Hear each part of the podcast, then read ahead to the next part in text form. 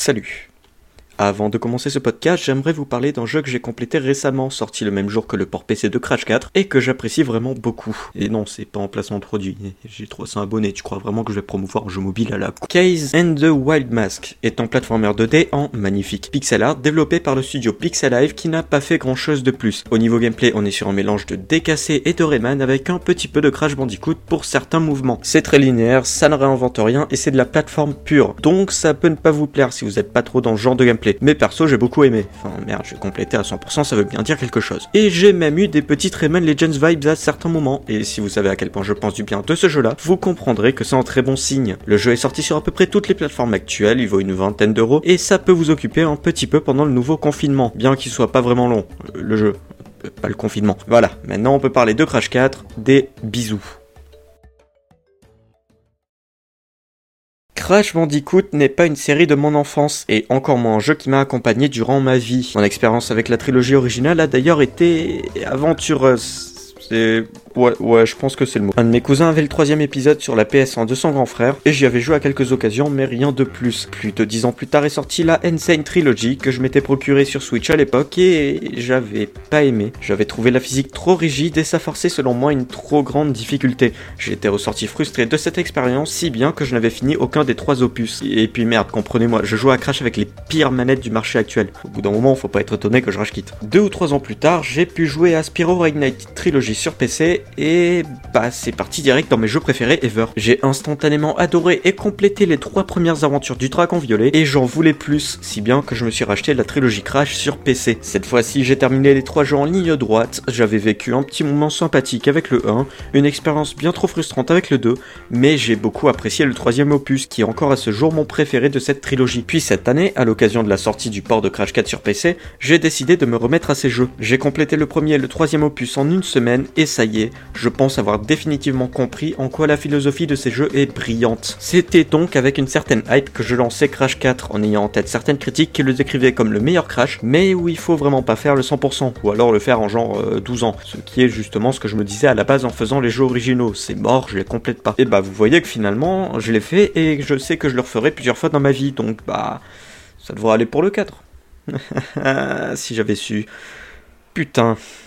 Crash Bandicoot 4 It's About Time est de très loin le pire jeu de cette tétralogie. Pas parce que c'est un mauvais jeu ou quoi, enfin ça discute sur certains plans, mais parce qu'il n'a pas compris cette sacro-sainte philosophie de la série. Alors avant comme jette au bûcher, je vais vous dire tout le bien que je pense de Crash 4, parce que si les problèmes que je vais citer concernent le fond de la série, sa forme est proche de la perfection quand on parle de platformer 3D. Déjà, graphiquement parlant, c'est vraiment magnifique. Le jeu est en plus de ça très bien optimisé, mon PC arrive à le lancer en ultra à 144 images par seconde, et bordel, mais je pleure, c'est tellement beau. La direction artistique est génial et fait typiquement partie de celles qui ne vieillissent pas. Les décors sont tous variés et charmants, il y a des références visuelles de partout, je trouve les designs des personnages géniaux, bref, absolument rien à dire là-dessus. La musique, bon, c'est ok. L'OST de la trilogie originale ne m'a pas vraiment marqué, et je dois me souvenir de 4 ou 5 pistes à tout casser quand on la mentionne, y compris les thèmes principaux, mais c'est pareil pour Spyro au passage. Et pour Crash 4, bah j'en ai retenu aucune. Pourtant, c'est le Crash sur lequel j'ai clairement passé le plus de temps dans les niveaux. Ouais, pas grand chose par rapport à ça. L'histoire se suit cependant sans déplaisir, les animations faciales et la gestuelle des personnages personnages sont vraiment très très très réussis. Sérieusement, les gars pourraient ouvrir un studio de long métrage d'animation vu leurs compétences en ce domaine. Et la maniabilité de Crash, mon dieu, cette maniabilité est incroyable. Les 3C dans ce jeu, caméra, caractère, contrôleur, sont sûrement les meilleurs qu'on puisse trouver dans tout platformer 3D linéaire. Je ne plaisante pas quand je dis que Rayman 2 et 3, Super Mario 3D World, Super Lucky Tale, Sly Cooper, tous ces jeux ne rivalisent pas une seconde avec Crash 4 sur ce point précis. La vitesse est pile celle qu'il faut et je sais pas trop comment décrire ça,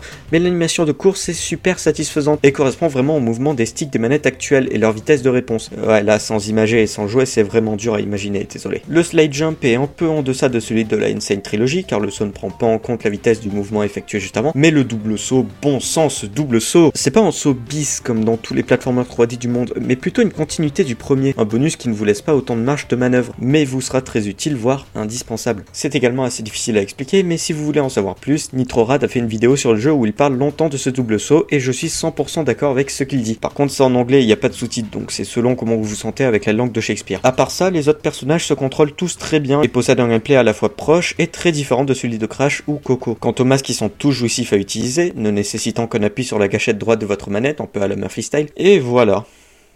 Crash Bandicoot 4, rien qu'avec ça, avait tout pour devenir un des meilleurs platformers 3D de son ère, voire de tous les temps, parce qu'il a compris comment faire une bonne physique de personnage et rendre chaque mouvement super satisfaisant à placer, le laissant évoluer dans des décors magnifiques et avec une histoire vraiment sympa, là où elles sont aux F dans presque tous les jeux du genre.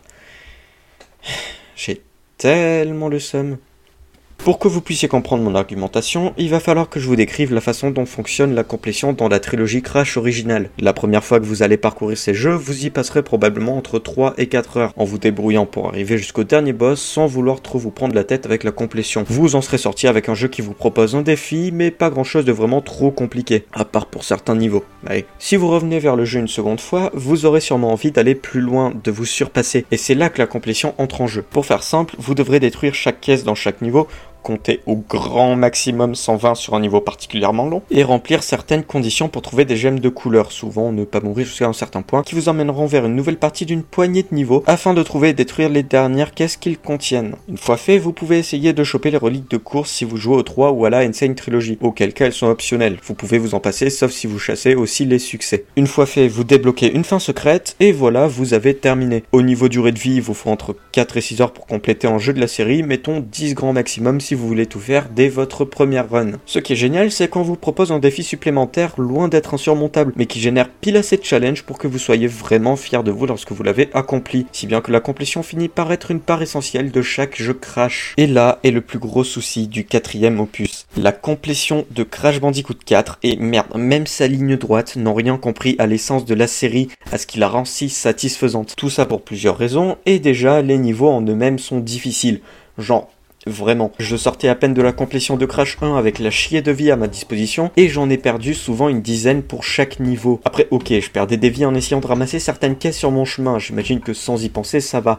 Mais, ça marche pas comme ça, Crash, en fait. Bref, même à ce niveau-là, Crash 4 n'est absolument pas l'épisode pour découvrir la franchise. Vraiment, prenez plutôt le 3 pour ça. En revanche, les fans de Crash apprécieront énormément la structure de ces niveaux et l'exploitation des mécaniques du jeu est vraiment créative et propose un challenge conséquent, mais pas de ceux qu'un débutant aimerait se manger dès le début. Mais bon, disons que Toys for Bob a voulu faire un Crash pour les fans de la série seulement. Alors c'est sûrement tout sauf le cas parce qu'Activision, mais mettons. Bah ça reste de la merde. Parce que, mesdames et messieurs, la complétion de Crash 4. Souvenez-vous de la trilogie originale, toutes les caisses, les gemmes colorées et éventuellement les reliques. Dans le dernier opus de la série, vous obtiendrez à la fin de chaque niveau un maximum de 6 gemmes, 3 correspondant au nombre de Wumpa que vous avez collecté. Franchement ça, j'ai jamais eu de souci avec, ça se fait tranquille. Une pour avoir détruit toutes les caisses, une pour avoir perdu moins de 3 vies et une pour avoir trouvé une gemme cachée. Bon, Jusque là ça va, une gemme cachée c'est un peu comme une caisse supplémentaire. Et même si le niveau est dur en complétion, on n'a pas besoin de prendre les 6 gemmes d'un coup, alors on peut juste refaire le niveau sans prêter attention ni quoi que ce soit. Ça prend juste un essai ou deux, non? Euh, oui, oui, oui, c'est vrai. Sauf que les caisses et les gemmes, il n'y en a pas genre 70 par niveau comme dans tous les crashs du monde. Il y en a plusieurs centaines. Et pas du genre, euh, voilà, ici on a mis 350 caisses les unes à côté des autres. Non, il y a des caisses, je ne mens pas quand je vous dis que c'est absolument impossible de savoir où elles sont si on n'a pas de solution sous la main. Et encore bravo à ceux qui les ont écrites d'ailleurs. Reposez-vous les cas, vous le méritez. Alors chercher la solution, ça casse le rythme. Et puis même malgré ça, vous pouvez très facilement en rater. Ce qui fait qu'arriver au bout du niveau, vous le voyez ce compteur de caisse sur lequel il manque un petit chiffre qui va vous faire retracer tout le niveau encore et encore. Et les gemmes, bah c'est aléatoire. Des fois tu vas les chercher pendant 30 ans et d'autres fois elles seront limite devant ton nez, même si le premier cas arrivera bien plus souvent. Donc voilà, si vous voulez une approximation de temps pour finir en niveau à 100%, mettons entre 20 et 30 minutes. Je ne déconne pas. Rien qu'avec ça, je pense pouvoir prouver que Crash 4 déconne totalement mais on est loin, mais si loin d'en avoir fini avec cet aspect. Souvenez-vous quand je vous parlais du speedrun dans la trilogie Crash, de ces fameuses reliques de course. Pour avoir le 100% dans Crash 3, il vous faut juste obtenir chaque relique, peu importe leur couleur. Pour ça, il vous suffit juste d'arriver au bout de chaque niveau sans mourir. Vous pouvez aussi débloquer les reliques d'or pour avoir tous les succès, et pour les gros fous, mais dans genre prêt à cracher du sang et se frustrer jusqu'à la mort, il y a aussi les reliques de platine, mais elles ne servent à rien d'autre qu'être un ultime défi. Elles n'apportent absolument rien à la complétion du jeu, c'est juste du bonus. Dans Crash 4, vous avez besoin de toutes les reliques de platine. Toutes c'est déjà horrible dans la trilogie, mais pour cet opus avec des niveaux bien plus longs et plus difficiles, c'est une si mauvaise idée. Et encore, là c'est purement optionnel, mais il y a des reliques Toys for Bob qui sont encore plus difficiles. Mais bon, la mutilation c'est pas mon truc. Mais la complétion ne s'arrête pas là, non. Si vous passez en cap de certains niveaux sans mourir, vous débloquerez des cassettes flashback qui vous donneront accès à des niveaux bonus de crash, mais avec une difficulté totalement hallucinante. Perso, j'ai rage quitte à la seconde tellement ça me saoulait, mais il y en a genre 20, voilà. amusez-vous. Mais eh, le pire est à venir Dans quelques niveaux, il se passera un événement que Crash et Coco ne comprendra pas. Un bateau qui explose, un conteneur de caisse nitro qui arrive devant vous. Et en fait, une fois certains caps du jeu passés, vous débloquerez un mini-niveau où vous jouez un autre perso qui va déclencher ce fameux événement. Avec si j'aime à obtenir, bien sûr, parce que sinon c'est pas drôle. Problème, une fois l'événement franchi, le niveau s'arrête pas là. Vous reprendrez le stage original jusqu'à sa fin avec Crash ou Coco, sauf que plot twist, les caisses, elles sont plus au même endroit. Mais bon, vous avez réussi tout ça, les gemmes, les cassettes, les niveaux bonus, vous avez débloqué chaque skin, détruit toutes les caisses, bravo. vous n'en avez fait que la moitié. Chaque niveau a droit à une version inverted, qui est globalement, à quelques exceptions près, le même niveau. En miroir. Avec un filtre vidéo. Et c'est tout. Vous n'avez pas à refaire les cassettes flashback, mais bordel, si ça c'est pas du remplissage à la con, parce que bien sûr, ces niveaux-là ont aussi le droit à leur 6 gemmes. Bon, encore heureux que les reliques soient pas à refaire, mais bordel, vous devez faire le jeu deux fois pour le compléter. Et enfin, après tous ces efforts, obtenir le 100% est votre fin secrète. Franchement, on est d'accord, c'est juste con et frustrant. Surtout si on prend en compte le Attendez C'est pas fini c'est pas putain de fini, on peut avoir une cutscene bonus et une complétion de 106%. Vous vous souvenez quand je vous disais que vous pouvez prendre autant d'essais sur un niveau tant que vous le voulez? Oubliez. Il y a un dernier type de relique, les Perfect Reliques, qui se débloquent si vous parcourez chaque niveau sans mourir en ramassant toutes les caisses. Vous devez donc refaire tout le jeu une troisième fois. Franchement, je pense même pas avoir besoin de vous expliquer en quoi non seulement c'est du remplissage pour rien, mais en plus ça détruit toute la philosophie de la série. Ne complétez pas ce jeu. Sérieusement, les estimations du temps nécessaire tournent autour de 80 heures à refaire chaque niveau encore et encore, pour un jeu qui en prend genre 7 à tout casser en ligne droite. Et je suis pas d'accord avec l'argument comme quoi il faut prendre son temps. Non, c'est pas Crash Bandicoot de prendre des dizaines d'heures pour compléter le jeu. Et t'en sors avec quoi à la fin? De la satisfaction ou du dégoût La fierté d'avoir complété trois fois un même niveau super long et injuste Ou le regret d'avoir perdu 80 heures de ta vie C'est pour ça que je me suis mis à apprécier de moins en moins Crash 4. Parce qu'en tant que débutant, je m'en foutrais de prendre toutes les caisses. Mais là, c'est plus fort que moi. J'en veux un max, et je suis toujours frustré de ne pas avoir trouvé une dizaine de caisses à la fin de chaque niveau. Mais je sais aussi qu'en tant que débutant, je n'aimerais pas ce jeu, tout comme je n'aimais pas le premier Crash quand je l'ai parcouru pour la première fois. Et pour être honnête, je pense que ça aurait été pire avec celui-là. Donc Crash 4, c'est non définitivement. Ce jeu a beau avoir des graphismes et des contrôles putain d'exemplaires, son game design et sa philosophie, c'est définitivement pas pour moi. A plutôt jouer à Case on the Wild Mask. Bref, ok, c'est rigolo la blague du It's About Time, du coup le jeu il va durer 80 heures, lol on se marre, mais quitte à choisir, j'aurais préféré voir ce titre à la place dans Assassin's Creed Origins, parce que au moins, ils ont décidé depuis le début de spammer le contenu inutile dans chaque opus de la série. Ils font de la merde, mais c'est dans leur philosophie. Et voilà, maintenant j'ai peur pour Spyro 4. Super père.